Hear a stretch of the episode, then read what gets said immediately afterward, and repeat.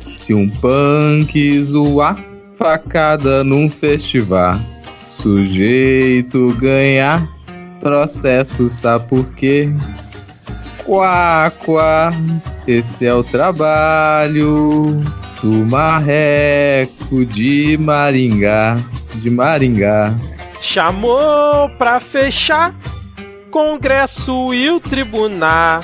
O pleito comprou com zap mais o que? Ah, tá. Marcelo Álvaro. Sobra gás pra impeachment. Sem forçar, já atrasou o Bolsa Família. Envergonhou o país na gringa. Isso em pouco mais de um ano. Sem contar todo esse constrangimento de repórter e a mamata pra milícia Bolsolover. Se o bando fechar, quartel igual no Ceará, o jeito será fazer você sabe o que? Sobral, que foi bizarro. Nós tem mais que tratorar. Vai ter mais Sobral, que foi bizarro. Desgoverno pra derrubar. Vai ter mais, mais. desgoverno pra derrubar. Vai ter Vai mais, ter mais. desgoverno pra derrubar. Vai ter mais.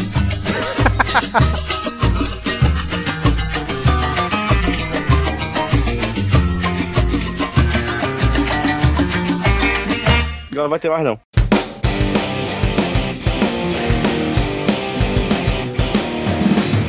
Olá, cidadão e cidadã, tudo bem? Eu sou Vitor Souza e está começando mais um episódio do Midcast Política, o nosso episódio 100% sobre política nacional, com um giro por algumas das principais notícias e causas que ocorreram na última semana. E hoje aqui comigo temos o fulião Rodrigo Hipólito. Tudo bem, Rodrigo? Não, não tá tudo bem. O ano começou. Você já tem motivo suficiente pra não tá bem, cara. O que a gente tinha bem era o carnaval, agora entre o carnaval e o Natal, não tá bem.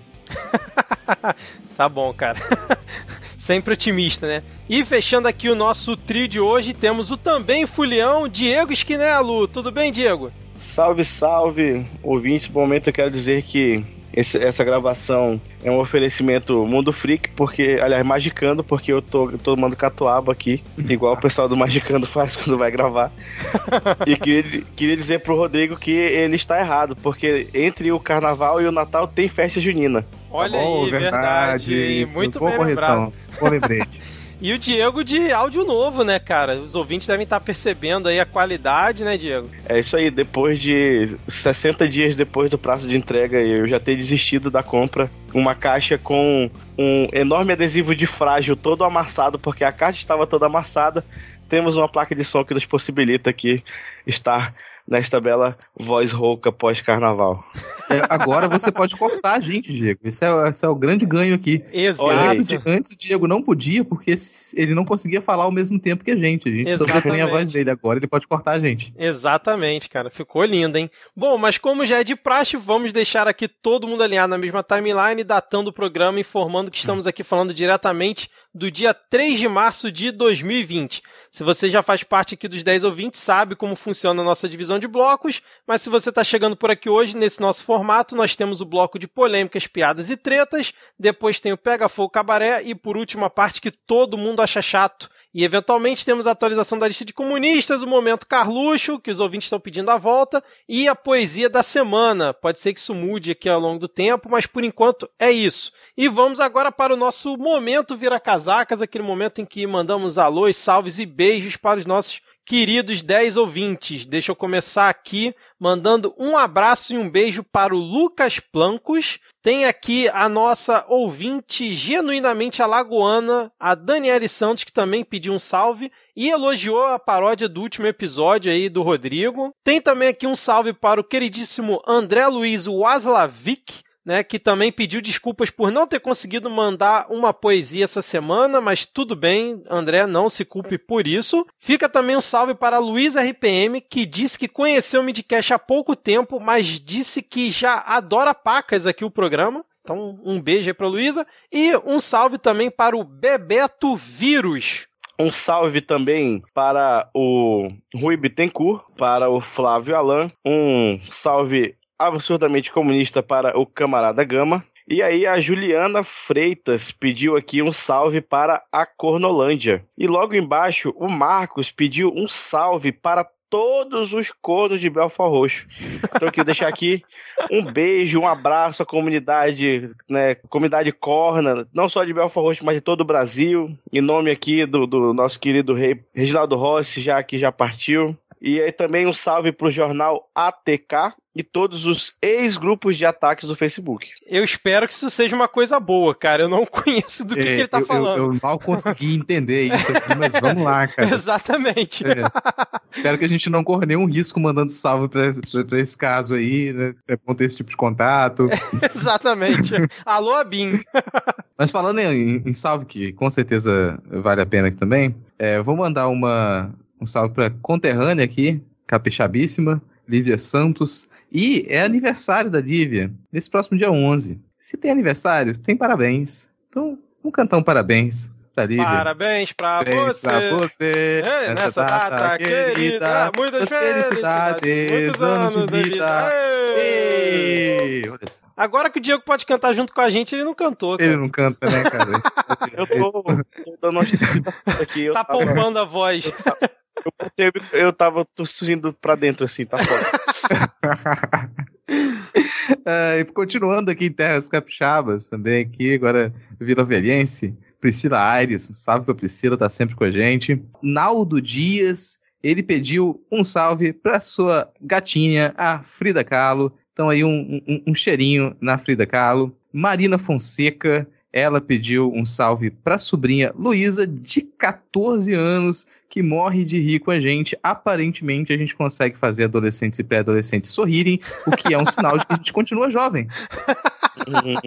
é verdade. E um salve pra, pra mãe dela também, pra mãe da Marina, a Suzana. O pessoal escutando o Midcast em família, demonstra que a gente é um programa família, que a gente mantém sempre aqui o, sabe, o nível dos comentários o mais adequado possível.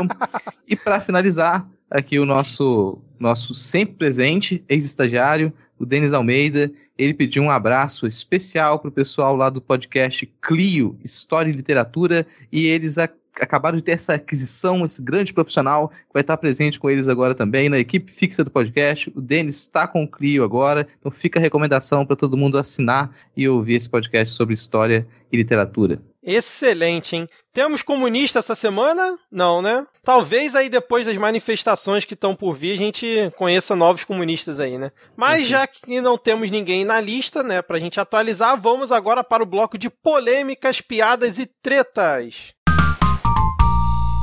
Bom, começando aqui esse nosso primeiro bloco, vamos começar já tratorando aqui as notícias, Pois vamos começar falando sobre é, o caso que aconteceu um pouco antes ali do carnaval, né? Mas como a gente não gravou semana passada, a gente não poderia deixar de comentar aqui, que foi o Cid Gomes pegando uma retroescavadeira lá em Sobral, na terra natal dele, e avançando para cima lá do motim que estava ocorrendo num batalhão, né? Num quartel da Polícia Militar, onde tinha uns mascarados lá, que muita gente já chamando de miliciano. Ele partiu para cima da galera, porque ele falou, chegou lá com a retroescavadeira pela cidade, deu um um prazo para eles saírem, obviamente ninguém saiu de lá, continuou é, fazendo motim, ele simplesmente jogou a retroescavadeira em cima da galera, e o que que aconteceu? Tomou dois tiros, é, de um cidadão que estava ali perto, né? Já que eram policiais. Acho que três ou quatro tiraram para cima da reta escavadeira e dois tiros acabaram acertando ele. E foi aí o, o assunto que dominou principalmente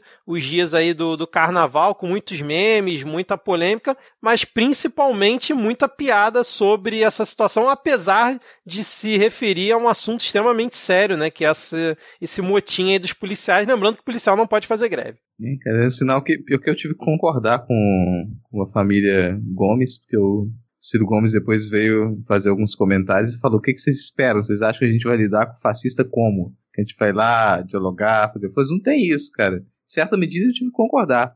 No entanto, e apesar da gente estar no Polêmicas, Piadas e Tretas, tudo bem, isso é muito engraçado, isso é muito bizarro também, apesar do que aparentemente em Sobral acontece coisas do tipo quase sempre. E com Exato. o próprio, é, Cid Gomes, depois a gente comenta uma delas. Exato. Mas o primeiro comentário que eu queria fazer é que isso, a disputa ali, às vezes a gente perde, né? Mas é, aquilo ali é uma disputa entre milícia, que está envolvida com o motim da PM, e o, o baronato lá da, da família Gomes ou dos Ferreira, né? Que comanda a política da região e começa a ser expulso por essa nova política, essa política miliciana. Então está tendo um choque ali de uma velha política com uma nova política, por pior que ela seja. Mas é essa, essa disputa que a gente tem. É, lembrando que o- irmão dele é prefeito de lá, né? O, acho que é o Ivo, o Ivo Gomes, sei lá, alguma coisa assim, né? É, é, é um tipo de coronelismo da política que se mantém assim, que essas famílias se mantêm no poder em tal região durante muito tempo e que agora elas começam a se confrontar com essa, esse- esses novos poderes, né? Então essa disputa que a gente vê ali não dá pra esquecer disso também. Mas fala, a gente aqui talvez se surpreenda com esse tipo de, de acontecimento com, com o Cid Gomes. Não sei quem publicou uma thread durante o, o- logo depois do calor do momento, né? Que ele já fez coisas similares, assim, já teve, acho que ele era prefeito de, de Sobral na época, e tinha um, um sujeito problemático que subiu numa torre e estava ameaçando pular de uma torre, dessas, essas torres de celular ou coisa assim, e o pessoal foi chamar a polícia, chamar os bombeiros, quando chegaram lá, o Cid Gomes já estava subindo na torre para tirar o cara de lá, tirou ele de lá, e as câmeras do pessoal conversando, ele falou, não, agora o sujeito que tá seguro, eu vou te dar um emprego, prometeu um emprego pro cara, e o cara saiu todo feliz, que agora ele ia ganhar um emprego e tal. É, exatamente. Isso o prefeito da cidade. É, exato. Se, se essa, se essa história se populariza, o que ia ter de gente subindo em torre aqui em Manaus, velho? Não só aí, né, cara? Acho que É, tinha exato. ter aí pelo menos É. 3 milhões de pessoas em torre, vai faltar torre. Exato. E é louco que, mano, eu, eu acho foda, porque é, é, a família tem. Tem os, os parafusinhos meio frouxos, né? Mas acaba dando certo, sabe? Tipo, ele faz uma loucura dessa, ele conseguiu salvar o cara. Ele tomou dois balaços no peito e saiu de boa do hospital, com os balaços ainda no peito. Isso. exato. E, e, e foda-se, saca? Tipo, tamo lá, vamos continuar sendo doidão que tá dando certo. Eu acho muito doido isso, quando o cara consegue bancar a própria loucura. Cara, lá no Com uma reta escavadeira, né, cara? Não, o vídeo dele chegando, ele foi desfilando com a reta escavadeira pela cidade, né, cara? Até chegar lá no quartel. É, e a galera acompanhando. Cara, Exato. lá na- no interior, a gente falava sujeito assim que tinha maneira, levava tiro, sobrevivia a tiro, assim, levava dois tiros, sobrevivia, era lobisomem. Só com bala de prata pra matar. Não, agora que louco, né? A gente tá rindo, né? Obviamente, salva as devidas proporções, de um cara que tomou dois tiros, né? Tamanha maluquice que tá a política aqui no, no Brasil. Não, a gente Não- tá rindo porque ele sobreviveu. Vamos lá. Sim, é, exatamente. A situação era que que eu era ia falar. completamente diferente. Exatamente, era isso que eu ia falar, né, cara? Com certeza. Mas vocês acreditam que tá, é, tá rolando uma coordenação nacional? Eu vi algumas pessoas falando sobre isso, né? Que rolou essa, esse motim aí no Ceará, que, aliás, bizarro o pessoal mascarado andando pelas ruas, mandando todo mundo fechar o comércio, né? Com carro oficial assustando a galera. E aí teve lá o Zema dando 40% de aumento pra galera lá em Minas antes mesmo deles ameaçarem fazer greve. E aí dizem que em outros estados também tá rolando essa pressão. Curiosamente, em todos os estados que os governadores não apoiam o Bolsonaro, né? Curiosamente. Acho que esse seu curiosamente aí já. Já, já é a minha resposta para sua pergunta. Não é, é complicado pensar em teoria da, da conspiração com um movimento que é articulado, né? Porque, tipo, Sim. qualquer, si- qualquer movimento sindical é, tem uma articulação nacional. E aí vai de interesses, né? E aí essa coincidência de só nos governos de, de oposição que tá acontecendo isso, às vésperas aí de eleição municipal, por exemplo, né? Eu acho que é, é bem sintomático, sim. Exato. É, aqui no, no Espírito Santo também, que é, tá em oposição, né? Casa Grande aqui no Espírito Santo, eles colocam como oposição ao Planalto também. Essa semana tá rolando negociação com as lideranças da polícia. A gente vai ter uma expectativa de qual vai ser o resultado, né? Aqui no Espírito Santo, vamos lembrar, já teve uma, um acortelamento, foi catastrófico aqui também. A gente É. teve centenas de, de casos de homicídio aqui, é, que até puxaram para baixo na contagem oficial. Tava conversando sobre isso com a Alana outro dia. E na contagem oficial eles contaram acho que menos de 200 homicídios, mas Isso, foi, foi no- cento e pouco, é. Eu lembro. é, mas logo que terminou o acortelamento, a mídia já já dizia que passava de 300 homicídios. Depois esse número caiu bastante. Caraca. É,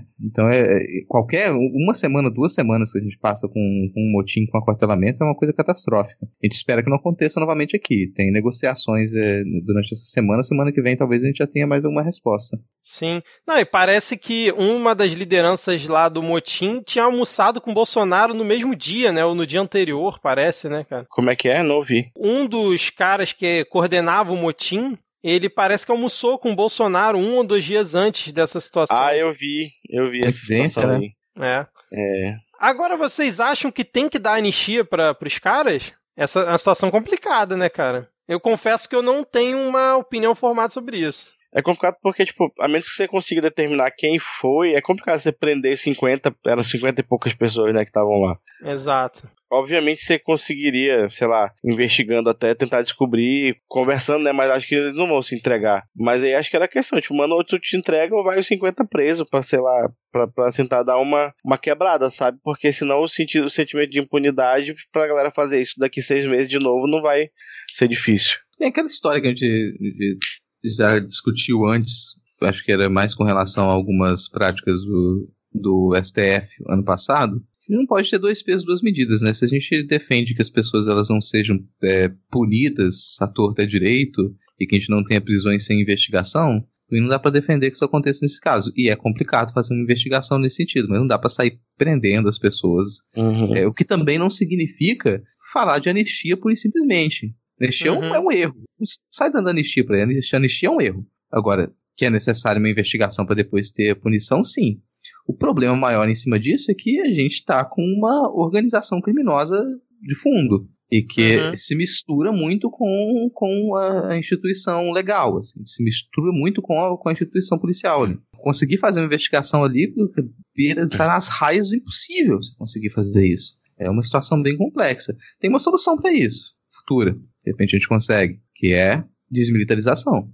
A gente é. conseguir lidar com isso em, em, em, nível civil, assim, não ter, não ter, se não responder diretamente à legislação militar, já facilitaria um pouco as coisas. Mas, mas eles encerraram o motim, só que é, não foi dada anistia no fim das contas para os caras, né? Parece que vai rolar uma comissão para convocar para atuar nos processos administrativos em relação ao que eles fizeram, mas parece que a anistia não rolou. Eu tinha visto, não sei se vocês viram também, que é, alguns iam inclusive ser expulsos, né? Já tinham expulsado não sei quantos da, da polícia durante a greve ainda, né? É porque é... algumas, algumas pessoas dava para identificar que estavam envolvidas em, em atos bem específicos, né? É. Agora, tipo, anistia ou não anistia, tipo, em se tratando da justiça militar, que vai ser responsável de eventualmente julgar o caso, é quase aí 100% de certeza que quem for acusado vai ser absolvido, assim. Só ah, se realmente conseguir, conseguirem, tipo, achar um cara e aí a família usar do seu poder político lá para pressionar para prender ele. Mas fora disso, é muito, muito difícil de prender alguém. É, vai rolar o velho, na volta a gente compra. É, exatamente. é, porque eu vi aqui, no, tava até vendo na reportagem aqui do G1 que rolou, né? Foram 230 policiais afastados, 4 presos em flagrantes e 43 por deserção. Aí, mas o governo do estado falou que vai rever todos os processos, né? Então, é, vamos ver como é que vai ser. Mas assim, a, a greve lá acabou, o motim acabou. Por enquanto, estão parando de assustar a população. E o, o cara que aluga a retroescavadeira deve estar um pouco triste, né? Porque talvez tenha visto um bom negócio nessa situação, mas não rolou, né, cara? é, é. Agora a disputa é pelos créditos de quem encerrou com, com o motim, né? Porque o Marreco tentou puxar os créditos para ele e o Ciro Gomes tentou retirar os créditos. Então, isso aqui não foi você que fez, cara. Não foi você que fez essa negociação aqui. E realmente não foi ele que fez a negociação. O que o Moro fez foi mandar a Força Nacional para fazer uma intervenção, foi é, permitir que houvesse um prorrogamento da GLO, mas não foi responsável por negociação é por acabar com essa situação, que no fim das contas não acabou tanto assim. Ainda a gente. É, a coisa amaciou, mas a gente não sabe o que, que vai acontecer nos próximos, nos próximos meses. Até porque, como a gente comentou, esse movimento ele continua em outros estados, né? Exato. Bom, fechamos aqui esse tópico, podemos seguir aqui, porque temos que falar de quem? Quem, quem que desde o início do ano está aqui com a gente e novamente ele volta. É um, um dos principais atores aí de 2020. Quem que vocês acham que é? É o menino Paulinho. Está com a boca aberta e, e, outras partes do seu corpo estão sentindo inveja da quantidade de excremento que dela sai. Mas agora o menino Paulinho está aí para meio que maus lençóis, porque o, o excelentíssimo senhor presidente da República disse para o Paulinho que quero, quer crescimento de 2% nesse ano, no mínimo. No mínimo. Com coronavírus, Ai. não importa, né, cara? O dólar a 4,51 hoje bateu o um novo recorde. Se bem que nem vale a pena mais falar em recorde, porque, porque todo dia tá batendo novo recorde. É, já sai desatualizado, né, o episódio. é, ó, tava 4,51 no dia 3. Se você comprou dólar hoje, boa sorte. Semana que vem vai estar 6 reais. E aí, quem queria ir pra Disney, eu sinto muito. Ou então, se você realmente pode ir pra Disney com dólar esse preço, você já podia ir pra Disney sempre. Então, você devia ser, é, ter a sua riqueza expropriada, mas tudo bem. é. É que as pessoas acho que elas vão poder se acostumar com o dólar chegando a 5 reais. Eu realmente me parece que, que, essa alta vai continuar e que só quando é. chegar a uns 5 reais é que talvez se estabilize e não vai cair com muita facilidade, não, cara. É, não tem Sabe que é louco? né? Na, na, acho que na época do, dos protestos de 2013 ou algo assim, ou antes do, por, um pouco antes do impeachment, dois amigos meus fizeram uma aposta de o que chegava primeiro a cinco reais: o dólar, a gasolina ou a ação da Petrobras. Caraca. Na época foi a gasolina em algumas cidades, em algumas cidades interioranas daqui.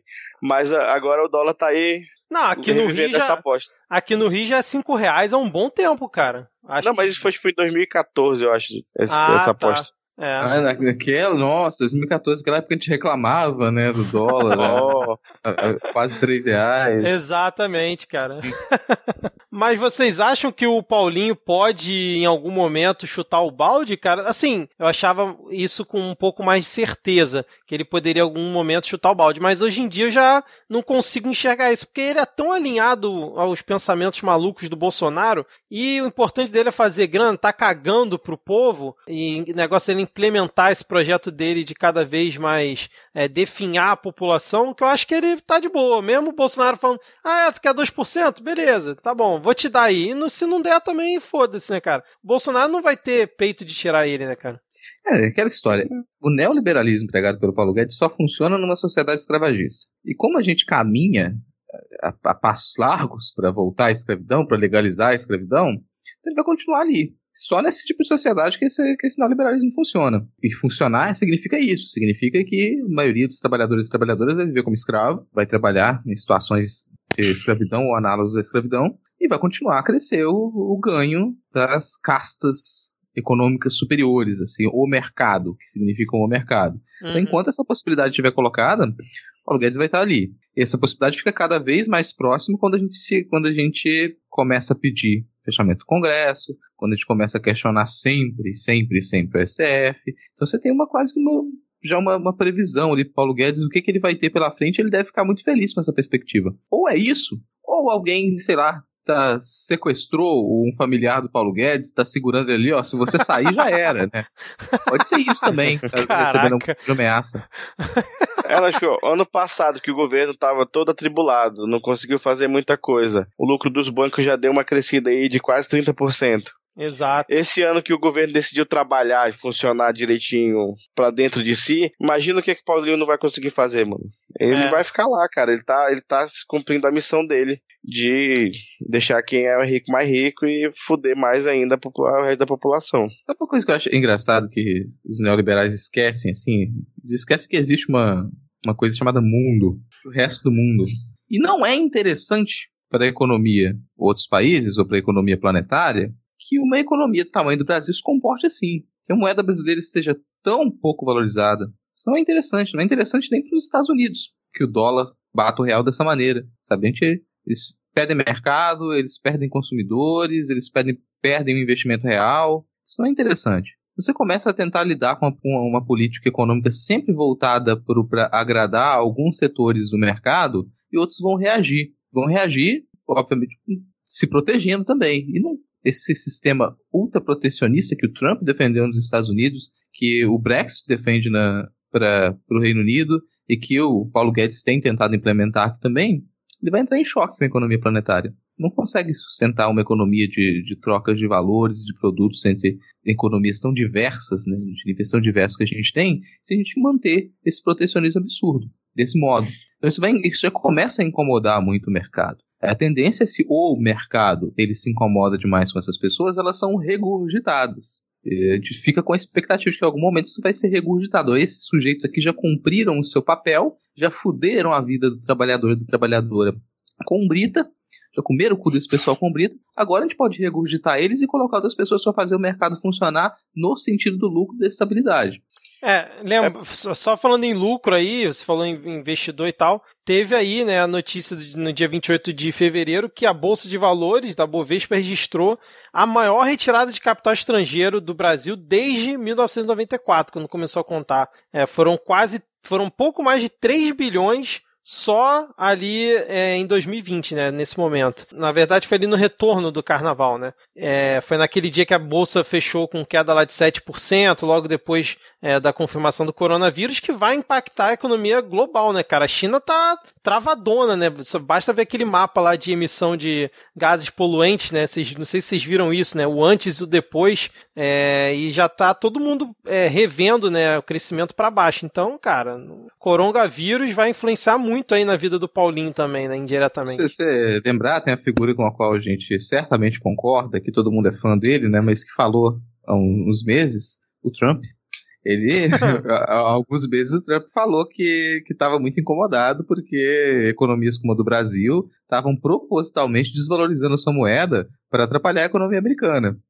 que não era uma mentira. Realmente, a política de, do Paulo Guedes é de desvalorização real. Ele está fazendo isso de propósito. Na época eles conversaram, falaram, não, não é isso, ficou por isso mesmo, mas a resposta vem. Então uma fuga de capital a resposta a esse tipo de política de desvalorização proposital. Não, e só uma, uma, outra perspectiva assim que eu acho importante de, de ressaltar é quando você faz essa política de, de desvalorização da moeda, você vai tipo, é, incentivar muito o agronegócio, que gera muita renda, mas emprega pouca gente, né, que se a gente pegar uma fazenda de centenas de milhares de hectares, ela não, não emprega o que uma fábrica de celular aqui em Manaus emprega, por exemplo, de, no, né, no, no, mesmo período, assim. E, e aí você vai, tipo, tu vai, tu tá fudendo a indústria na, nacional, obviamente, né, que, tipo, a gente, nosso maior comprador é a Argentina, mas a Argentina tá lascada e já não tá vendendo. Aí desvaloriza a moeda, nosso produto, fica, nosso produto já fica, não fica competitivo. E além disso, ainda tem muita perda de emprego e é tipo, fudeu, porque se, no, se o mercado interno não consumir nossos manufaturados, não vai, a gente vai parar de fazer e aí acabou. Ninguém tem mais emprego, ninguém tem mais nada. E aí chega um momento que isso fica insustentável até pro, pro próprio capital. Né? Isso é o que eu acho é muito absurdo dessa fase que a gente está vendo do capitalismo de financiarização, porque é, ela, ela se auto, ela se auto-aniquila, assim, porque chega uhum. uma hora uhum. que você tem que começar a matar gente de um nível muito absurdo para poder dar, dar para viver, né? Porque não, não, não se gera emprego, não se gera riqueza. É tipo é só o Rio de dinheiro... Janeiro. Você não, começa tipo... a matar gente à torta direito porque você não vai ter mais emprego para ninguém. É, ca não, calma, que, cara. Calma tem que, que eu tô aumentar aqui, um pouco. não, tipo, pra funcionar, teria que aumentar muito a escala. Tipo, coronavírus tinha que ser, tipo, se espalhar do jeito que tá se espalhando, mas com a, a taxa de mortalidade do ebola, assim, pra poder dar certo, mano. Caramba, é, a gente tá no bloco joga... de polêmicas piadas é, e tretas, cara. Que é verdade, assim, vou cortar vocês dois agora. Já que a gente tá no polêmicas, piadas e tretas, essa é a intenção desse bloco aqui, não vamos matar mais esse bloco. O que, que a gente precisa? A gente precisa chamar agora um humorista. Pô, é, exatamente, Rodrigo. Porque de quem que a gente tá falando, cara? Do nosso querido é, e amado, só que não, Batoré, um reaça do caramba, que é mais um daqueles caras, né, que eu, eu, eu fico pelo menos com essa impressão de que quando você é pequeno, né, você tá lá assistindo a Praça Nossa, todo inocente, vendo aquele cara fazendo aquela pessoa estranha, você, olha que cara engraçado tal, assim, não tem noção das coisas, a internet não mostrava tantas pessoas como mostra hoje em dia. Por quê? Porque ele soltou um vídeo aí na semana passada, acho que foi um pouco antes do carnaval, que acho que foi até uma deputada do, do PSL que divulgou alguma coisa assim, posso estar falando besteira, ele convocando, né, as pessoas para apoiarem o Bolsonaro e sugerindo Bolsonaro fechar o Senado, a Câmara e o STF, cara. É, eu nunca gostei do Batoré, era um quadro que eu não curtia é, lá na Praça Nossa. Agora falando sério mesmo, eu sempre achei muito ruim. E ele continua fazendo piada sem graça, pelo visto, né? Porque é, é uma coisa que é, chega a ser inacreditável. Ele fala com uma tranquilidade no semblante, cara, que, que, você realmente vê que o cara acha que aquilo ali é a melhor coisa pro país, cara. Ele fala aquilo de coração. Que eu não tinha pensado, Vitor, que me hum. surpreende hum. nesse governo hum. esse novo governo, essa nova política, é que eu não me lembrava dessas pessoas. É um governo que ele chama, ele faz brotar subcelebridade, cara. Celebridade com C, com D. Pessoas, eu nem sabia que esse cara tava vivo. Eu tinha quase, se você me falasse dele, eu ia falar com quase certeza que eu lembrava do velório dele na televisão. Ele passado, ah, morreu fulano de tal que fazia o Batoré esse ano. Eu não lembrava que esse dia tava vivo. É igual os Cacete Planeta também, né? Volta e meia, aquele Madureira aparece falando uma merda dessa também. É, mas ele, pelo menos, ele já era, é, acho que da Jovem Pan antes, tem um tempo, na época da Dilma e tal. Então ele já tava aí há mais tempo, né? Esse é um cara que já tá. Uhum. E já pelo é menos você lembra, você lembra dele por algum outro motivo. Agora, esse sujeito que a gente nem se lembra do nome dele. Sabe, é, é, um personagem que ele fez na, na vida inteira, foi isso. Deve ter feito outras coisas, mas a gente não Não, não, ideia. só o Batoré mesmo. Aí, pois é, o cara que a gente já, todo mundo, ninguém lembrava mais, reaparece aí pedindo para fechar a STF. Logo depois, o presidente resolve pegar a corda, né? E entra na, na, no baile e ele dispara um vídeo do celular pessoal dele, né? Segundo relatos aí de contatos. Puta que, que é justamente chamando para os protestos aí no, no, no, dia que a gente não vai falar, para fechar o Congresso. E aí depois ele tenta se desmentir, fala, não, o vídeo é de 2015, só que no vídeo aparece ele pegando facada, e a facada Nossa, foi cara, em 2018. Isso, isso foi é. muito bizarro, cara. Troca, to, toca a trilha de Volta pro Futuro, vai. é o Bolsonaro McFly, né?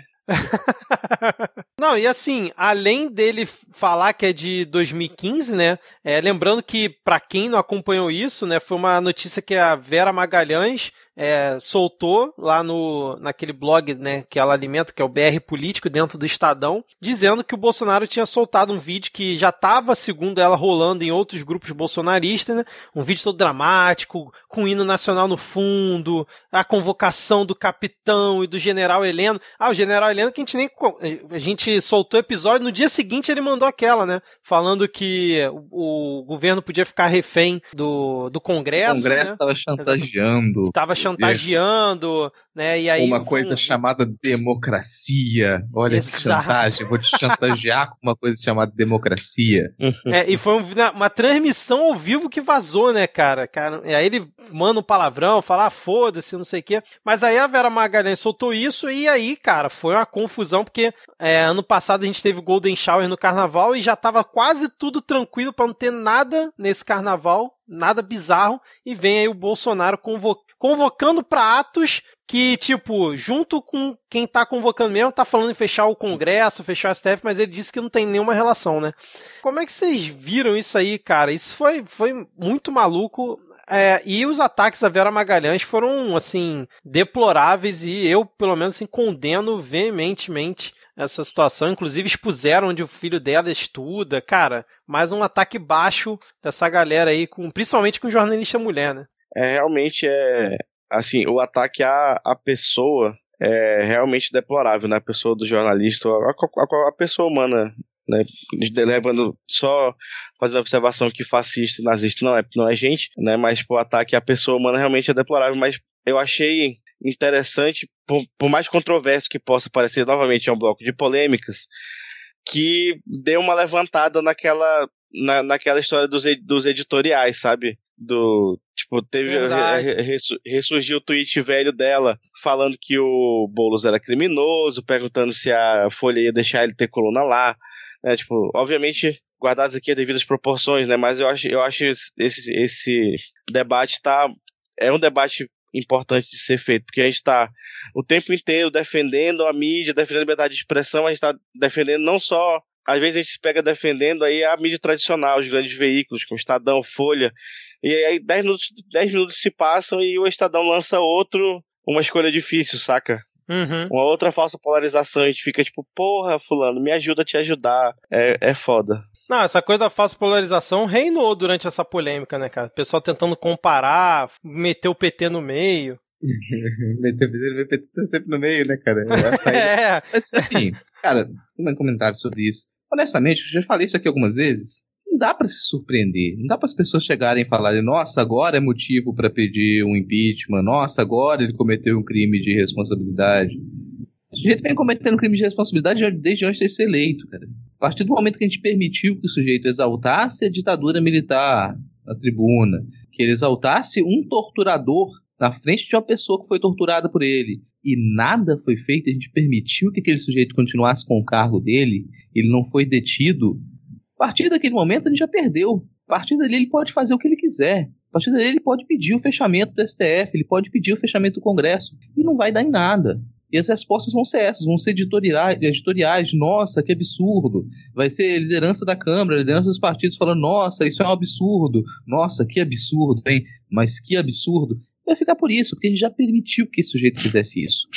Ele foi eleito com esse discurso, ele é conhecido com, esse discurso, ele sempre exaltou a ditadura, ele sempre foi contra a democracia, ele sempre foi antidemocrático, sempre foi autoritário.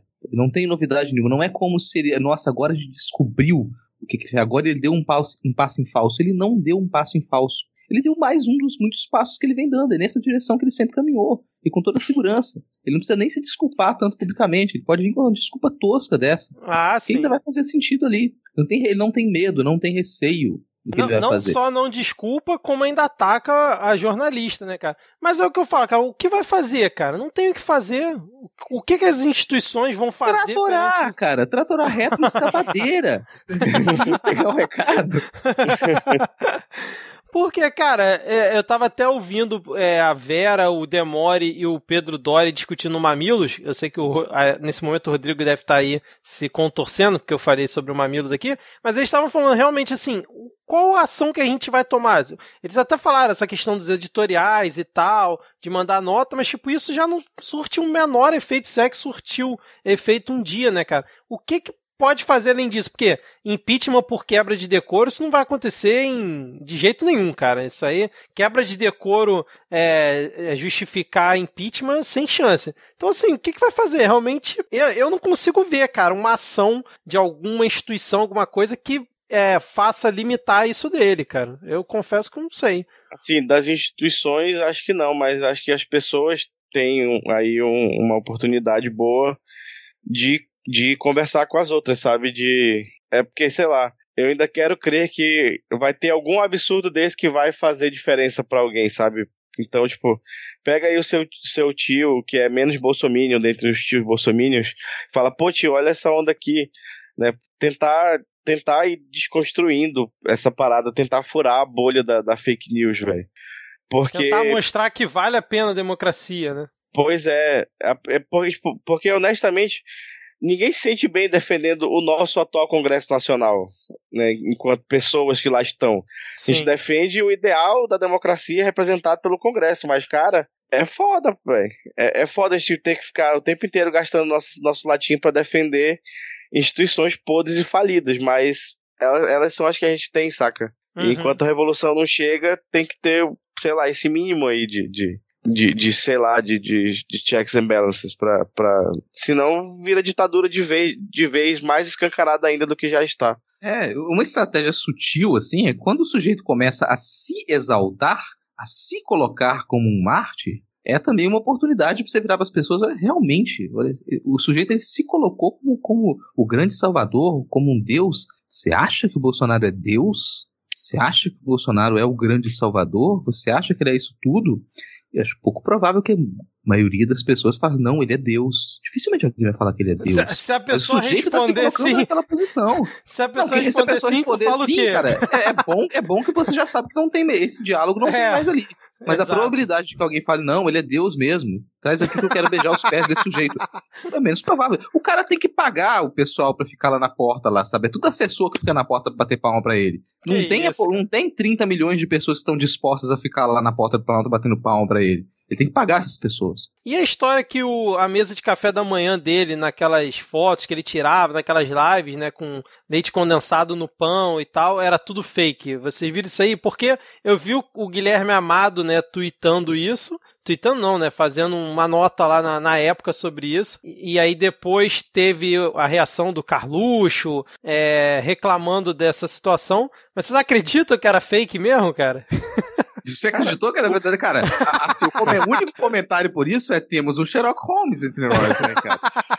Porque, tipo, não, hora, o Frota hora, confirmou, um, um deputado né, que é deputado há 20 anos ganhando, sei lá, 30 mil reais por mês vai tomar café daquele jeito. É, não, e o Frota confirmou, né, cara? O Frota falou que é, realmente era tudo armado, né? Mas pô, eu acho que a, a, naquele caso do. Foi Roberto Alvim, o nome do cara que fez o vídeo lá do, do Goebbels? Isso, isso. Aquele caso do Roberto Alvim, é, ele veio, veio para no, nos escancarar essa. Acho que essa é verdade, né? Que tudo é uma grande peça de teatro, né? Aquele vídeo dele foi uma peça de teatro, a mesa do café da manhã era uma peça de teatro, a bandeira colada no, na parede com fita crepe que caía durante o vídeo, o, o discurso em cima de prancha de surf, Uhum. a biografia do Churchill em cima da mesa, porque tenho certeza que nenhum deles nunca leu nenhum daqueles livros, Com nem certeza. os do Olavo. Isso aí uhum. eu tenho. Talvez o, o, o 02 tenha lido, porque ele parece ser o, o, meio fanboy, assim. Mas uhum. eu tenho absoluta certeza que o Bolsonaro nunca passou o olho por dentro de qualquer daqueles livros. Então é tudo uma grande peça de teatro, né? Isso aí só vem, como disse o Rodrigo, hora a hora temos um Sherlock Holmes aqui. Exatamente. E agora eu queria fechar esse, esse bloco aqui, caso vocês não tenham mais nada para dizer, é, convocando uma salva de palmas aqui. Não sei se. Falar quem primeiro? A gente tá então, batendo palma antes da hora, né? Não, mas eu sei que vocês vão concordar comigo. Para o cidadão que tacou uma bolinha de lama no Crivella aí essa semana, cara. O herói brasileiro, o herói. Uh, isso aí. Nem todo cara, herói nossa. usa capa. Eu Exatamente. quero uma camisa, eu quero uma camisa estampada com a foto desse sujeito, sabe? Eu quero um vídeo dizendo ele sofreu por nós, ele se sacrificou por nós, ele teve coragem por nós.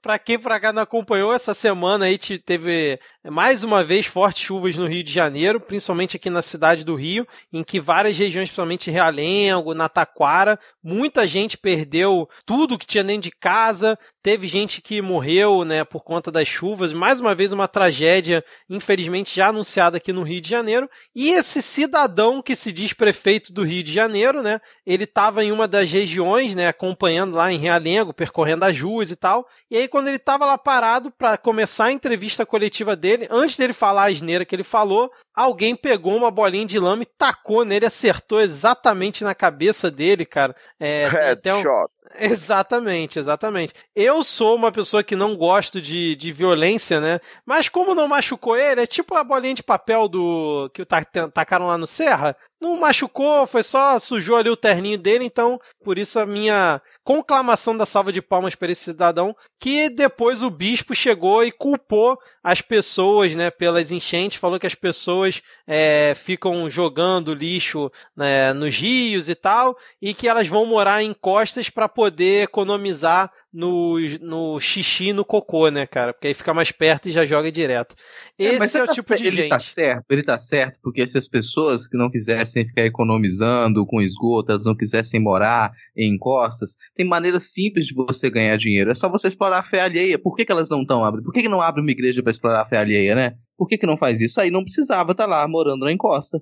É só fazer isso, ganhar dinheiro é super fácil. Adquira hoje a sua franquia. Exato, exatamente, cara.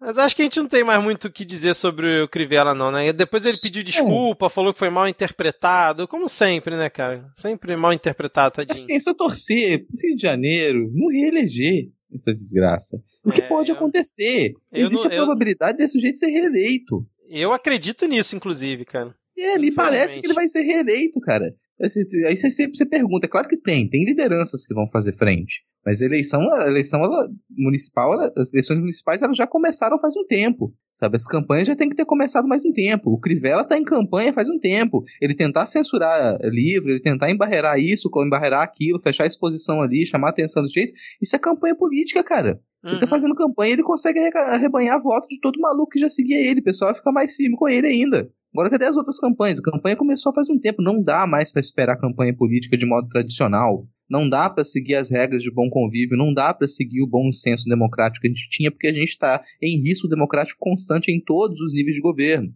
E o pessoal está esperando para fazer campanha, para começar a fazer campanha política daqui a três meses. Enquanto isso, esse sujeito está aí, arrebanhando voto desde o ano passado. Exatamente. Mais alguma coisa vocês querem comentar aqui nesse bloco ou a gente pode fechar por aqui? Pode fechar. Então, beleza. Podemos? É, Diego, tem Pega Fogo Cabaré hoje, cara? Né. A, Não, chuva cara. do Rio, a chuva do Rio apagou o fogo. Caraca, os ouvintes vão ficar sem o seu grito essa semana? Não acredito, cara. É, é eu acho que infelizmente é com grande pesar no coração que a gente tá vendo esse bloco já morrer, né? Porque o governo resolveu parar de brigar entre si, o Carluxo resolveu ficar calado, então realmente tem sido momentos difíceis para o, os cabarés do Brasil. É, mas, mas o Carluxo ele apareceu, né, naquela, naquele vídeo maravilhoso, o cara perguntando para ele, e o Queiroz no aeroporto? Aí ele mandando o cara tomar caju, vocês viram isso aí, cara? Nossa, não, tá vendo? Não. A chama é tão pequenininha que ele nem chegou até a gente. Tá. Mas fica aqui uma sugestão, isso, mais uma sugestão para os ouvintes. A gente quer que tem que, que o midcast político ele seja algo construído coletivamente. Então vamos aqui para né, a democracia participativa. A gente está vendo Pega Fogo Cabaré ser, ser instinto, né? É, vai acabar o Pega Fogo Cabaré, mas a gente tem diversas possibilidades de novos blocos para o programa.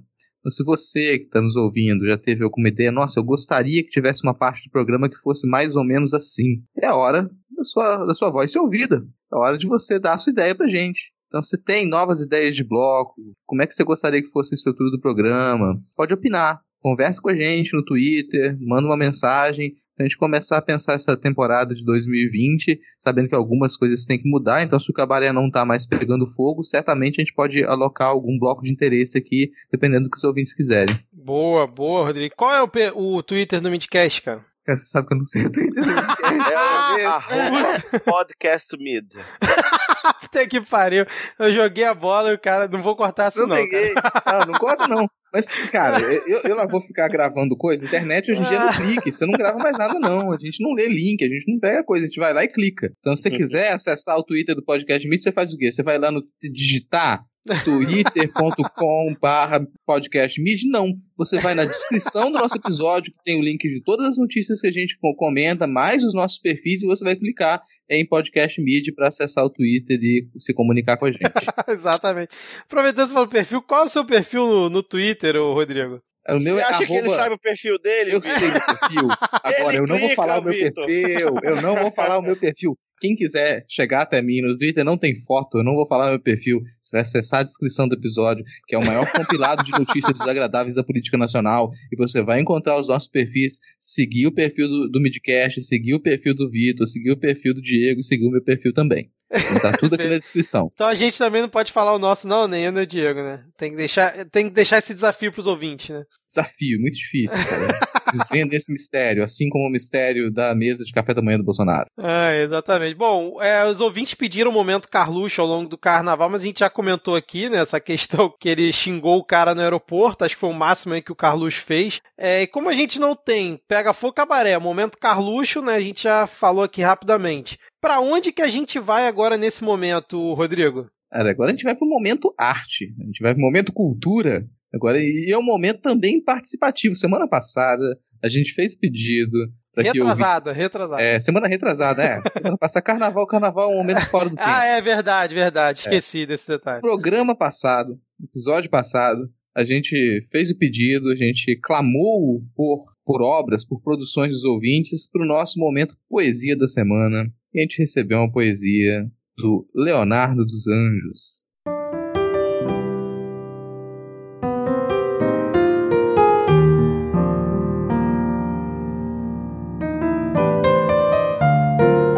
Amigos, bom momento. Escrevo esta poesia para expressar o meu lamento. Ando meio triste, me falta certo luxo. Morro de saudades de um bom momento Carluxo. Me sinto meio inchado, parecido Bretas.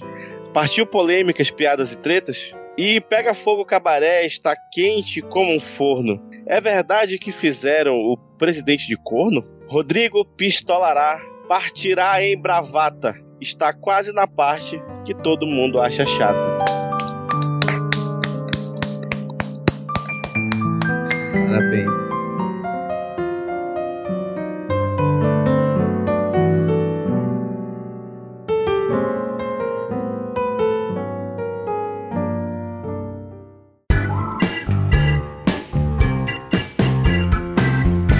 Começando polêmica, já por polêmicas, começando a parte que todo mundo acha chata aí com a risada do Vitor. E a gente vai começar com algumas atualizações. Semana passada, a gente, semana passada, programa passado, episódio passado, a gente falou muito sobre a greve dos caminhões, dos petroleiros. A gente chamou, inclusive, para greve de, de outras categorias afins. E no fim das contas. Infelizmente logo... não fomos atendidos.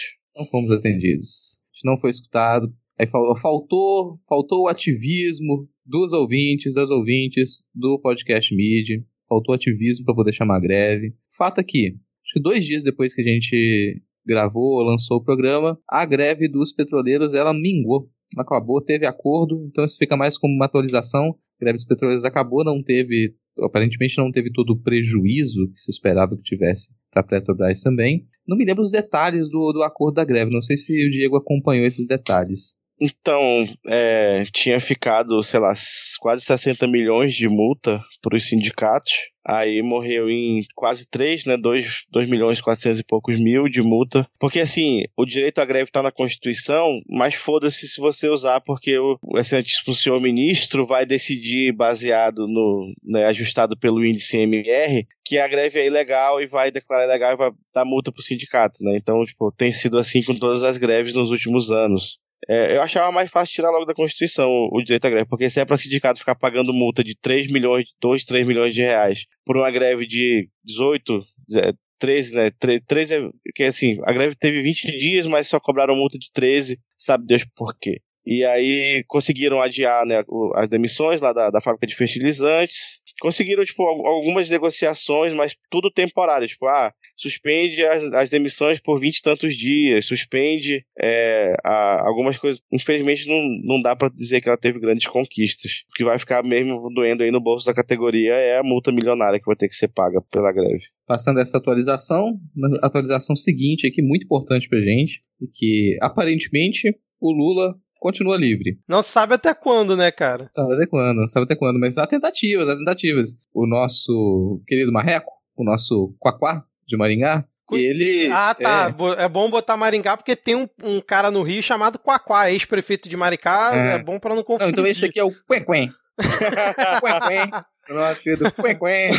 O Quenquen, ele ativou a Lei de Segurança Nacional para processar o Lula novamente, né? Porque o, o Lula haveria é, ofendido o patrão do Moro, ofendido o Bolsonaro e nos tempos em que a gente vive é necessário ativar a lei de segurança nacional para quando alguém fala mal do presidente. É nesse ponto que a gente chegou. Afinal, né, é um é o rei. O cara se preocupa com show punk, né, cara? Não vai se preocupar com é, Lula.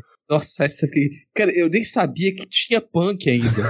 Olha só que eu falo, que esse, esse, governo me surpreende com isso. Eu não sabia que o Batoré estava vivo, eu não sabia que sabe que a Regina Duarte ainda podia fazer teatro, e agora eu tô sabendo que ainda tem punk em 2020. Que loucura, cara. Mas parabéns, assim, fico feliz que tenha punk em 2020 é, e que tenha mais facada fashion, feicada fashion, né? Aí você fica, o pessoal se incomoda tanto com a feicada que você fica até assim, né? Gente, né? Não, não começa.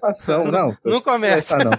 começar não, até porque falando em, em adulteração, falando em algo que foi é, forjado, a gente teve uma notícia essa semana, junto com a atualização né, da, da liberdade do Lula, e continua livre, babaca, os peritos da Polícia Federal, eles admitiram que documentos da Odebrecht, eles podem ter sido adulterados. Que documentos são esses? A gente tem documentos que eles supostamente teriam sido retirados diretamente do sistema que era utilizado pelo Departamento de Operações Estruturadas da Odebrecht, que tem o ridículo nome de MyWebDay.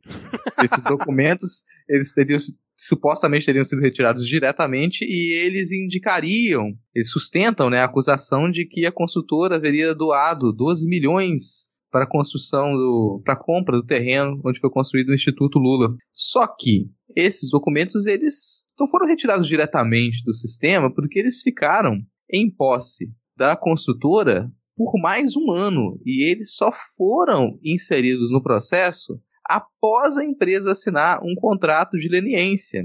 Que coincidência, né? Por muita coincidência, esses documentos eles só foram incluídos um ano depois deles terem ficado em posse da, da empresa, que indica que eles podem muito bem ter sido adulterados, não tem confiança nessa documentação. Então aqui é mais uma das dos documentos das entre muitas aspas provas que indicariam essa corrup as corrupções ativa e passiva do Lula e que agora começa a ser contestado também. Então o Lula não só continua livre, como a gente tem mais motivos para imaginar que ele vai continuar livre durante algum tempo. É só um detalhe, é uma filigrama da Justiça, mas que a gente Filigrama. preferiu não deixar batido. É filigrama aqui, tá? vamos lembrar. É, manter é só um, um exemplo empírico do não temos prova, mas temos convicção, né? É, Exatamente. exatamente. Muito, Exatamente. muito bom resumo. É, essas foram as atualizações aqui, da parte que todo mundo acha chato. Agora, saindo da atualização para uma, uma pauta do momento, algo que a gente pode é, passar raiva com mais detalhe. Acho que o Vitor Tá na boca da criançada. É, pô, isso aqui todo mundo tá falando, só o Vitor que não sabia. Só o Vitor que não sabia disso. Isso aqui você passa na rua, a pessoa, tipo, ela te, te fala bom dia e ela pergunta pra você se você tá acompanhando a situação do ofício 8 2020 do MEC. Claro, como não, né? tá todo mundo falando disso. Tá na boca do povo. É, é a alta do dólar, a queda da bolsa e o ofício do MEC, cara. Exato. Tava mais cedo no supermercado, tinha uma criança chorando, uma criança de 18 anos assim chorando. Aí a, a gerente do supermercado foi tentar dizer, ah, o que que tá chorando? O que tá chorando? A criança chorando, ela começou a gritar: Ofício 8 2020! Vai ser hoje, cara. Então, Todo mundo falando Eu- disso. Eu tava lá, cara. Nesse- eu era abobrinha. Mas já pergunto pro senhor Abobrinha. Senhor Abobrinha, o que é o ofício 8 2020 do MEC? E por que que você o odeia? Então, no dia 4 de fevereiro de 2020, o excelentíssimo senhor Adalton Rocha Santos, subsecretário de Planejamento e Orçamento do MEC, enviou um, um ofício aos dirigentes de todas as, uni- as unidades vinculadas ao MEC, as universidades, os institutos federais e o Colégio do Pedro II, dizendo que, assim, seria muito interessante se elas não adquirissem nenhuma despesa nova eh, nesse ano. E o que, que se enquadra como despesa nova? Se, por exemplo, teve um professor que já está aí com 20 anos de carreira e defendeu o seu memorial e agora vai ser um professor titular, ele não vai mais poder receber por isso. Se esse um outro professor amigo desse já está com 70 anos e resolve se aposentar, não pode contratar outro no lugar. Se tem um professor que está afastado para doutorado e aí ele precisaria de um substituto, não pode contratar. Abrir um novo curso e vai precisar de boa, não pode. Não pode mais nada. Então, todas as. é, o que esse ofício recomendava é que todas as contratações, todas as promoções de carreira, todas as progressões de carreira sejam simplesmente suspensas. Ignorando umas paradas aí que, que é meio que lei, sabe? Tipo, tem o plano de carreira dos técnicos administrativos, por exemplo, tem o plano de carreira dos, dos docentes do magistério superior, que eles garantem aí um estado dos direitos pra galera, e aí, tipo, o cara vem com um ofício, que é simplesmente uma comunicação, querer passar por cima de várias leis, até da Constituição. Aí fica todo mundo, hum, interessante, interessante. Aí teve alguns reitores de, tipo, de algum lugar, como por exemplo da Universidade Técnica Federal do Paraná, que já, tipo, o ofício chegou no, no dia 4, no dia 6 ele já soltou um ofício falando, beleza, adorei o ofício, vou implantar. Né, sem, sem explicar, sem.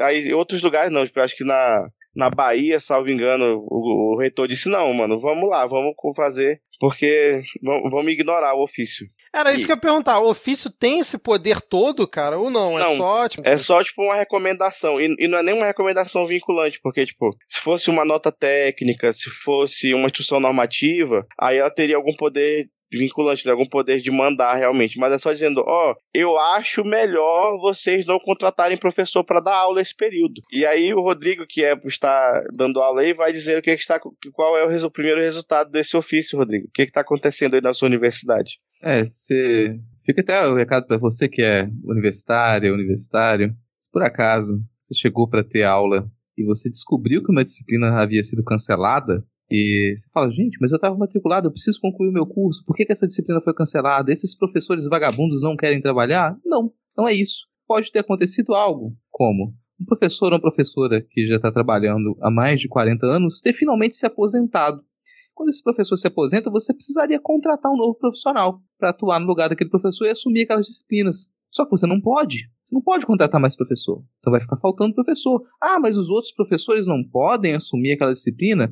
Não, se eles estiverem com todas as toda a carga horária deles superlotada.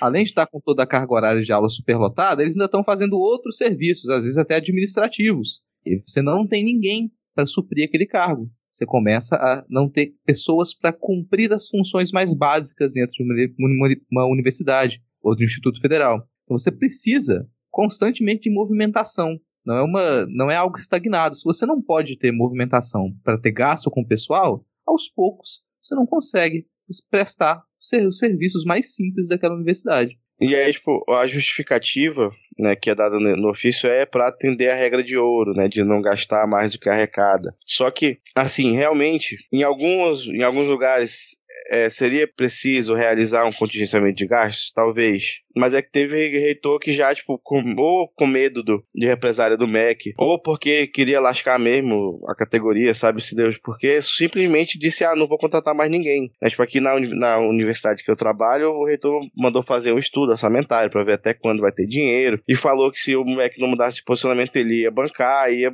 mandar contratar, porque a universidade tem que funcionar. Né? Mas quando você. É, é, um, é um, esse, esse tipo de documento ele serve simplesmente para causar o caos, né, para causar medo, para promover ainda mais o sucateamento da, da universidade, dos serviços públicos, para depois poder justificar melhor a privatização, que a gente sabe que esse é o, processo, o, pro, o projeto que está em curso. Né? Ano passado foram aqueles contingenciamentos, aí eles viram que pegava mal na mídia e esse ano já tentaram usar outra tática, que foi esse ofício, que é, via de regra vai ter um efeito bem parecido, de, uhum. de restrição de gasto, só que esse, como é um documento interno, não teria tanta publicidade, né? Mas acho que agora, com, com o começo dos períodos das universidades, né? Acho que do, do, a do Rodrigo começou essa semana, a minha começa semana que vem. Aí talvez comece a ter uma repercussão na mídia, né? Principalmente esse, esse caso de muita gente sem ter aula, porque não pode contratar professor substituto, né? E, e isso decorrente de 3 bilhões do, do orçamento do MEC que o Weintraub simplesmente abriu mão porque quis, basicamente.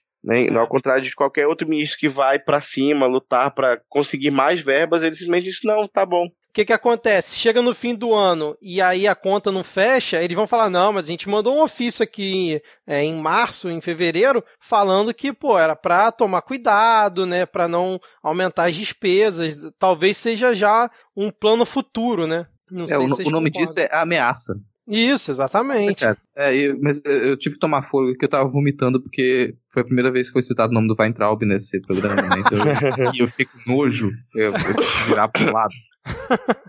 Mas fica tranquilo, cara. O Guilherme foi eliminado no BBB, cara, no paredão aí. Paredão uh, de 400 nossa. milhões de votos. Alguma coisa funcionando no Brasil. Pelo menos a cultura do cancelamento funciona.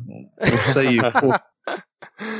Mais alguma citação em relação à questão desse ofício? Por enquanto é isso, né? Não teve mais nenhum avanço, né? Eu vi aqui que mais de 20 universidades iam avaliar, né, essa questão, outras já ah, falaram que vão adotar, como o Diego falou. Eu vi que a UFRJ soltou uma nota dizendo que por enquanto nada muda, tá tudo mantido do que já estava programado para 2020, né? É, porque assim, todo mundo já tinha feito orçamento, sabe? Todo mundo, por incrível que pareça, servidores públicos no, no exercício de atribuições das quais eles podem ir presos, costumam, costumam ser responsáveis. Então, os reitores já tinham feito planejamento sabendo que o orçamento ia ser menor. Então, é, é só, tipo, pra. É, esse ofício vem para justificar quem já queria ser filho da puta e para causar alarme mesmo. Sim, com certeza. É, de um, em um orçamento que já tinha sido cortado quase pela metade. É, exatamente. Perdeu alguns bilhões aí pra 2020, né? Estamos na, voltando àquele clima raiz da parte que todo mundo acha chato, né? Aquele, aquele clima de desânimo, né? Complicado, cara. É, é... mas pode piorar, pode piorar. Você acha que não pode piorar? Pode piorar, pode claro, piorar cara. Pode. pode piorar. Se você, por acaso, estiver pensando, se você for filiado a algum partido de esquerda, ou você estiver pensando em se filiar a algum partido de esquerda, o que eu aconselho fortemente, pode piorar que a gente já tá, tem, tem, tem falado de perseguição há muito tempo, a perseguição ela continua cada vez mais intensa, cada vez mais cresce o número de guardas de esquina e eles começam a colocar as suas práticas à vista. Que a gente teve recentemente foi o ataque à sede do PSOL. A gente teve ameaça direta à sede do PSOL. Foi entregue um documento impresso naquele clima, você consegue imaginar. Um documento que dizia o seguinte: já começa pesado, tá? Já aviso. Marielle ausente. Comunista bom é comunista morto. Um ultimato ao pessoal. Leiam até o fim e cumpram as nossas exigências ou sofrerão as consequências. não, não tinha esse riso no final.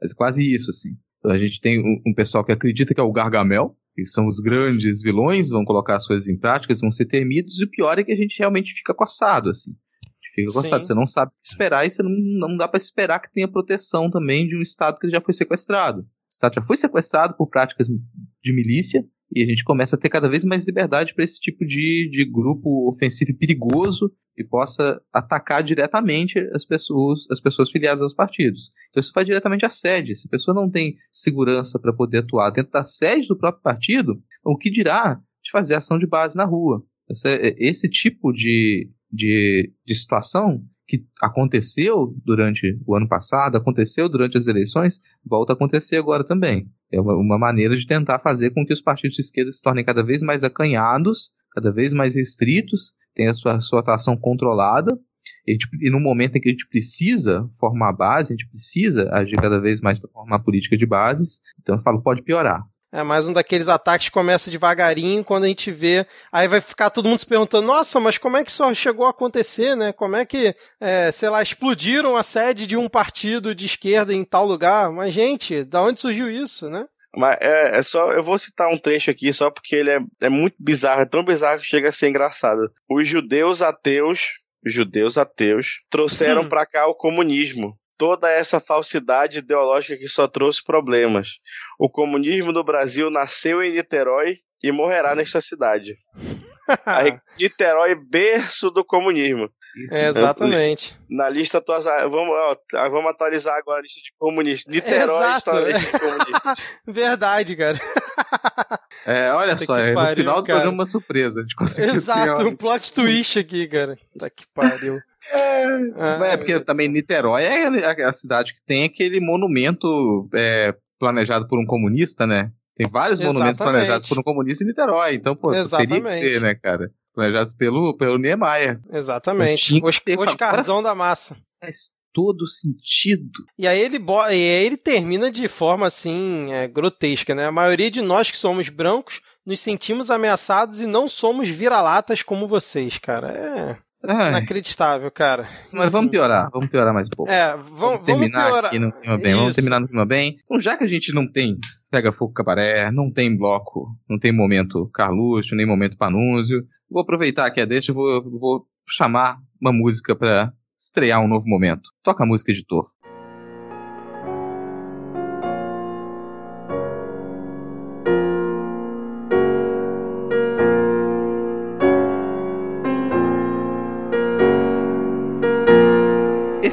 É o momento, momento marcha fúnebre, primeiro momento marcha fúnebre do Midcast Política, momento que a gente vai co comentar a morte institucional da democracia brasileira. No momento marcha fúnebre de hoje, primeiro, gostaria de trazer para vocês, ou não gostaria, mas vou ter que trazer, a morte anunciada de um dos orgulhos, uma instituição que dá orgulho à nação brasileira, o Inmetro.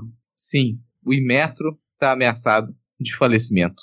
Por que o Inmetro está ameaçado de falecimento? próprio presidente da República, ele anunciou que ele iria implodir o Inmetro. E as pessoas talvez elas escutam muito falar de Inmetro. Não sei se elas é, de, percebem de vez em quando, né? É, é exatamente. Percebem a importância do Inmetro. Basicamente, qualquer produto que você compra, ele tem que passar pelo Inmetro. Exatamente. Sabe, sabe os brinquedos que seus filhos de dois anos de Isso. idade ou menos colocam na boca?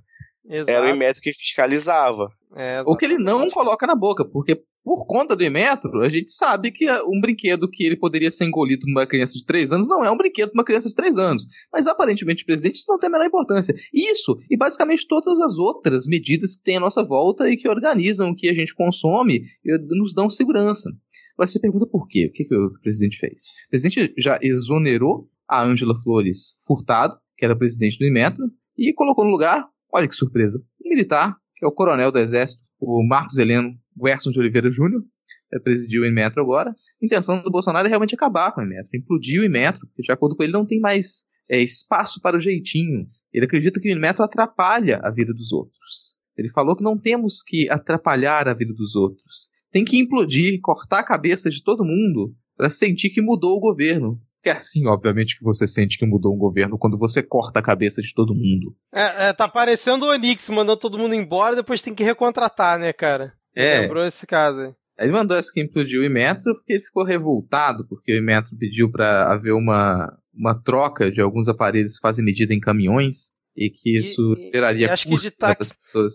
Acho que de taxista também, né? Sim, de taxímetros. Ele, o Imetro tinha pedido a troca desses aparelhos, que são aparelhos que precisam ser trocado de tempo em tempo, precisa de medidas mais, mais aguçadas, e você trocaria esses aparelhos por aparelhos digitais, que envolveria um custo. Mas é necessário porque a gente tenha mais controle de segurança. E isso teria revoltado o presidente e ele começou a implodir o Inmetro. Que é uma coisa horrível de fazer, uma coisa assustadora. Se você tem, se você tem confiança em muitas das coisas que estão à nossa volta, porque a gente tem instituto de medida, a gente tem instituto de controle de fiscalização. Você percebe como que o presidente ele detesta a fiscalização? Ele não gosta que se fiscalize que saiba que alguma coisa acontece errado, porque ele adora sim. crime. Ele adora crime, ele adora que o crime seja legalizado, que se possa cometer crimes. Porque é isso que a fiscalização impede que aconteça. A, fiscalização indica quando um crime está acontecendo, indica quando algo está errado. E o presidente Exato. não gosta que isso aconteça. Ele não gosta que se fiscalize quando ele está pescando em área que é proibido pescar.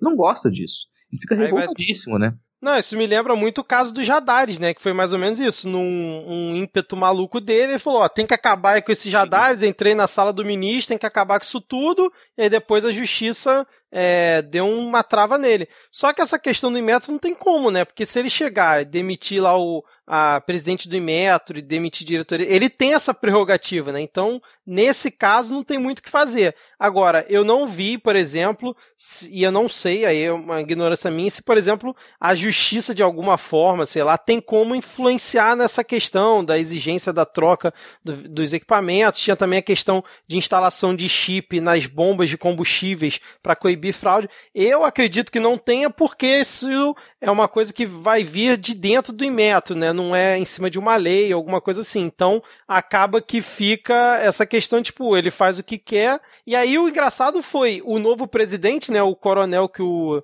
o Rodrigo falou, ele assumiu, né, já no, no Instituto, e aí falou que é, o Inmetro é uma instituição de excelência e sinônimo de qualidade. Acho que só faltou combinar com o presidente, né, cara, que indicou ele, porque pela você fala dele... Ponto, muito, você tocou num ponto muito, é, muito, muito certeiro, assim. A questão dos chips nas bombas de combustível. Que é, o Inmetro isso foi criticado pelo presidente. O presidente criticou a instalação de chips de controle nas bombas de combustível, que coibiria fraude. Então você tem o chip para controlar a fraude, fazendo que o combustível esteja na dosagem correta e que você sabe de onde veio o combustível também. O presidente criticou isso. Se você não tem controle nas bombas de combustível, olha só, quem, quem é favorecido por isso? Quem? Quem é favorecido pela falta de controle nas bombas de combustível? A máfia dos combustíveis. Tá dando então, spoiler, cara.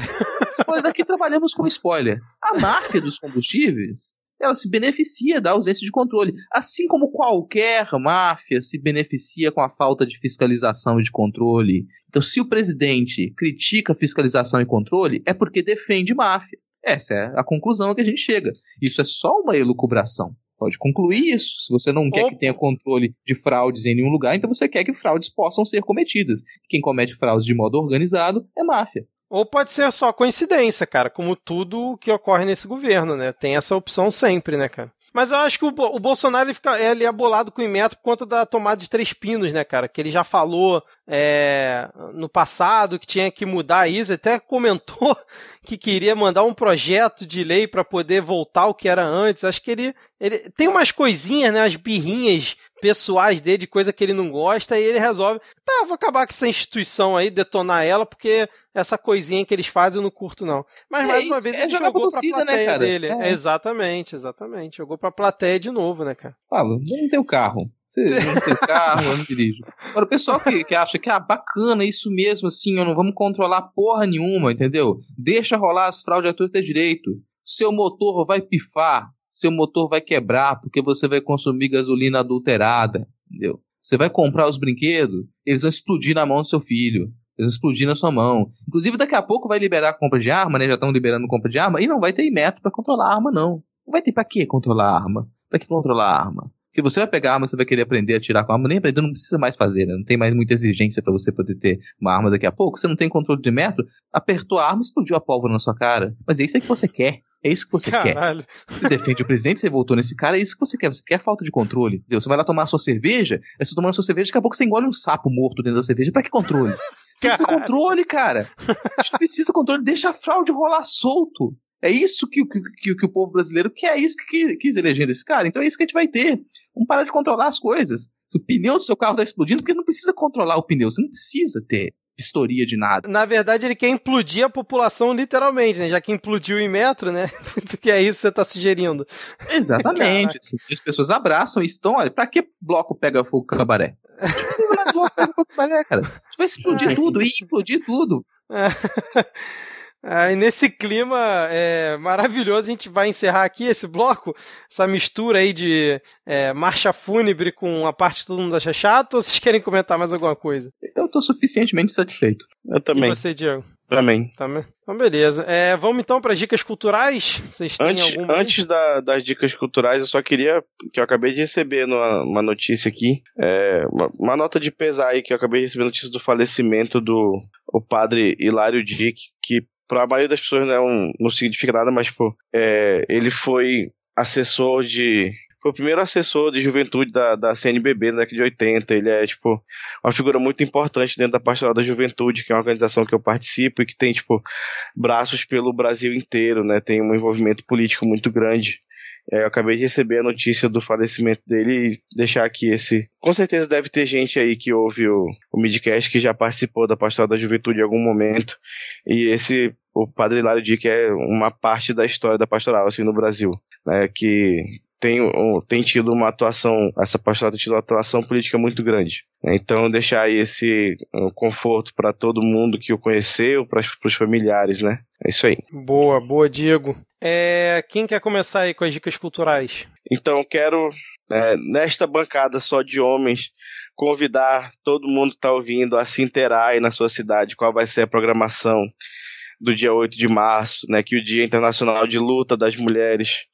Como vai cair no domingo esse ano, então tem aqui na minha cidade vai ter programação sexta, sábado, domingo, segunda.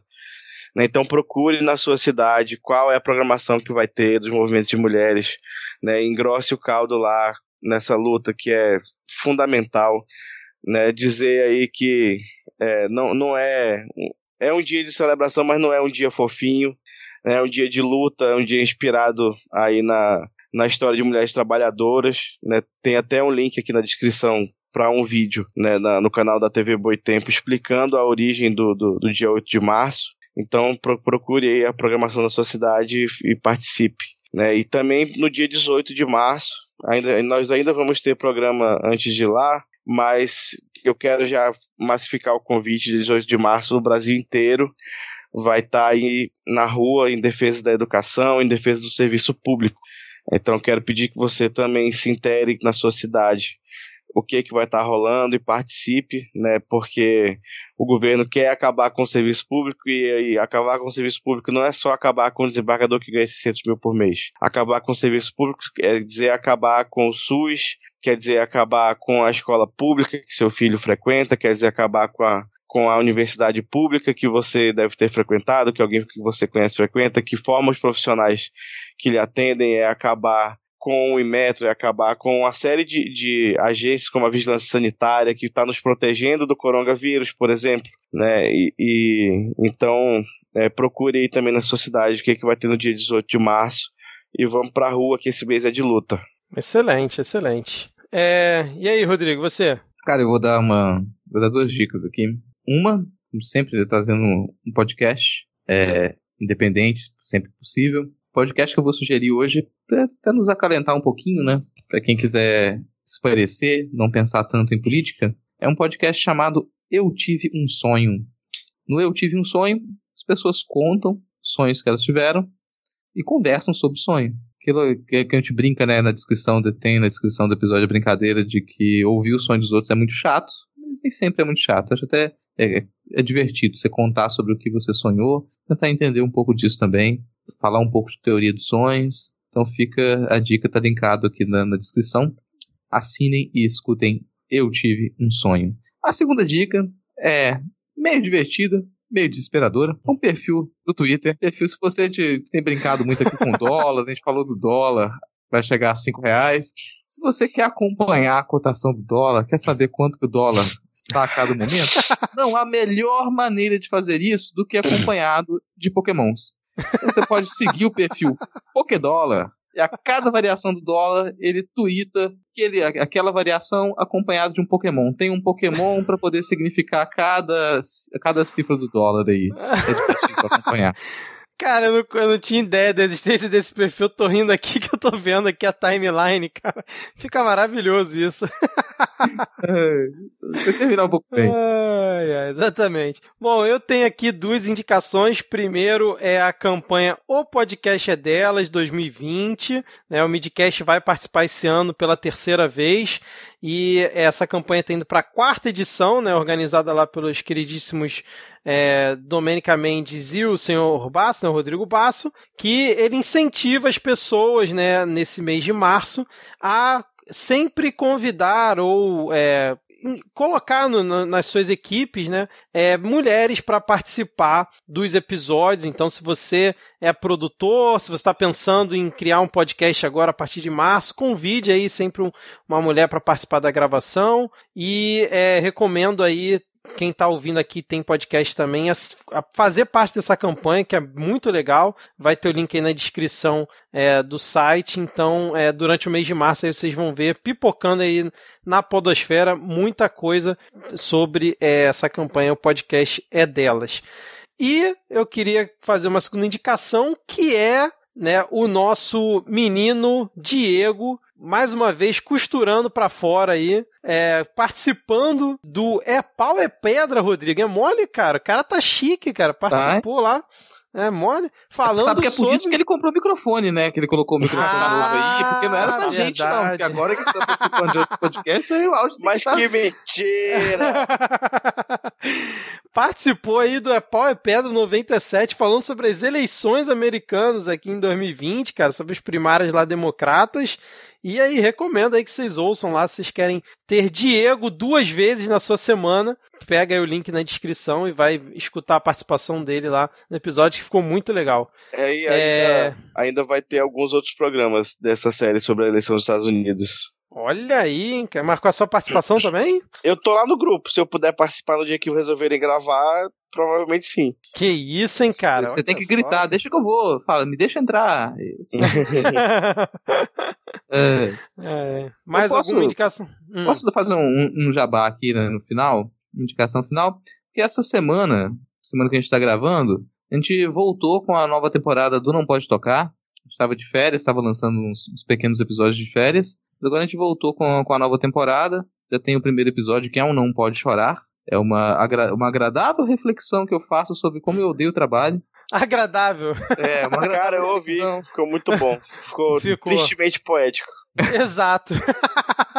então fica o link aí na descrição, quem quiser. Já teve gente que veio aqui que. É, a Ada Cristina também tá, comentou lá no Twitter recentemente, que começou a ouvir o Não Pode Tocar a partir da, da indicação aqui no Midcast. Então, quem quiser acompanhar, fica linkado aí na postagem. A gente tem, além desses episódios de monólogo e reflexão, tem os episódios de notícias do mundo da arte com a Alana e os episódios oficiais de temporada em que a gente apresenta ensaios, conversa, faz entrevista também, né? Então vamos começar agora com, to com todo o desânimo possível. Fica o, último episódio que, que a gente lançou aí na descrição. Aliás, fica aqui um aviso também para outros podcasts que estejam ouvindo aqui, né? Convidem o menino Rodrigo aí para ser o seu poeta por um dia aí, em algum episódio seu, porque ele não só faz as paródias aqui do, do Midcast, como também faz esses episódios aí do Não Pode Chorar maravilhosos. Então, você quer um poeta por um dia num episódio seu, convide aí o Rodrigo também para participar. É. O que, você acha da ideia, Rodrigo? Não, se pagar, então, cara, eu vou ficar feliz. Agora, se não for para pagar, lembra que quem é mais comunista que ainda é o Diego, então pode chamar o Diego também. o Diego já é chamado, cara. Só a gente aqui que não, entendeu? Mas não pra fazer eu... paródia. E vocês estão colocando a paródia toda em cima da minha conta, mas o Diego é um ótimo parodiador também. sim, sim, sim, sim. Bom, é isso então. Vamos fechar por aqui. Se você chegou até o final e curtiu esse episódio, né? Peça aí que você compartilhe o Midcast e faça a nossa palavra chegar em mais pessoas. Se você escuta aí pelo iPhone, avalie a gente lá na Apple Store. Isso ajuda demais aqui na nossa divulgação. E se você quer nos ajudar ajudar de uma outra forma, né? Principalmente diretamente a gente conseguir pagar a hospedagem, incentivar que trabalho de produção cada vez aumentar. Você pode colaborar mensalmente com dois reais por mês lá pelo PicPay. É, você baixa lá o aplicativo na né, Apple Store ou na Play Store, procura lá por Midcast e assina o nosso plano, vai ser muito importante aqui pra gente, beleza? Então agora vamos dar aqui tchau. Uh, Então agora vamos dar tchau aqui para os nossos queridos 10 ouvintes e até a semana que vem. Valeu, Valeu, tchau, tchau. tchau, falou.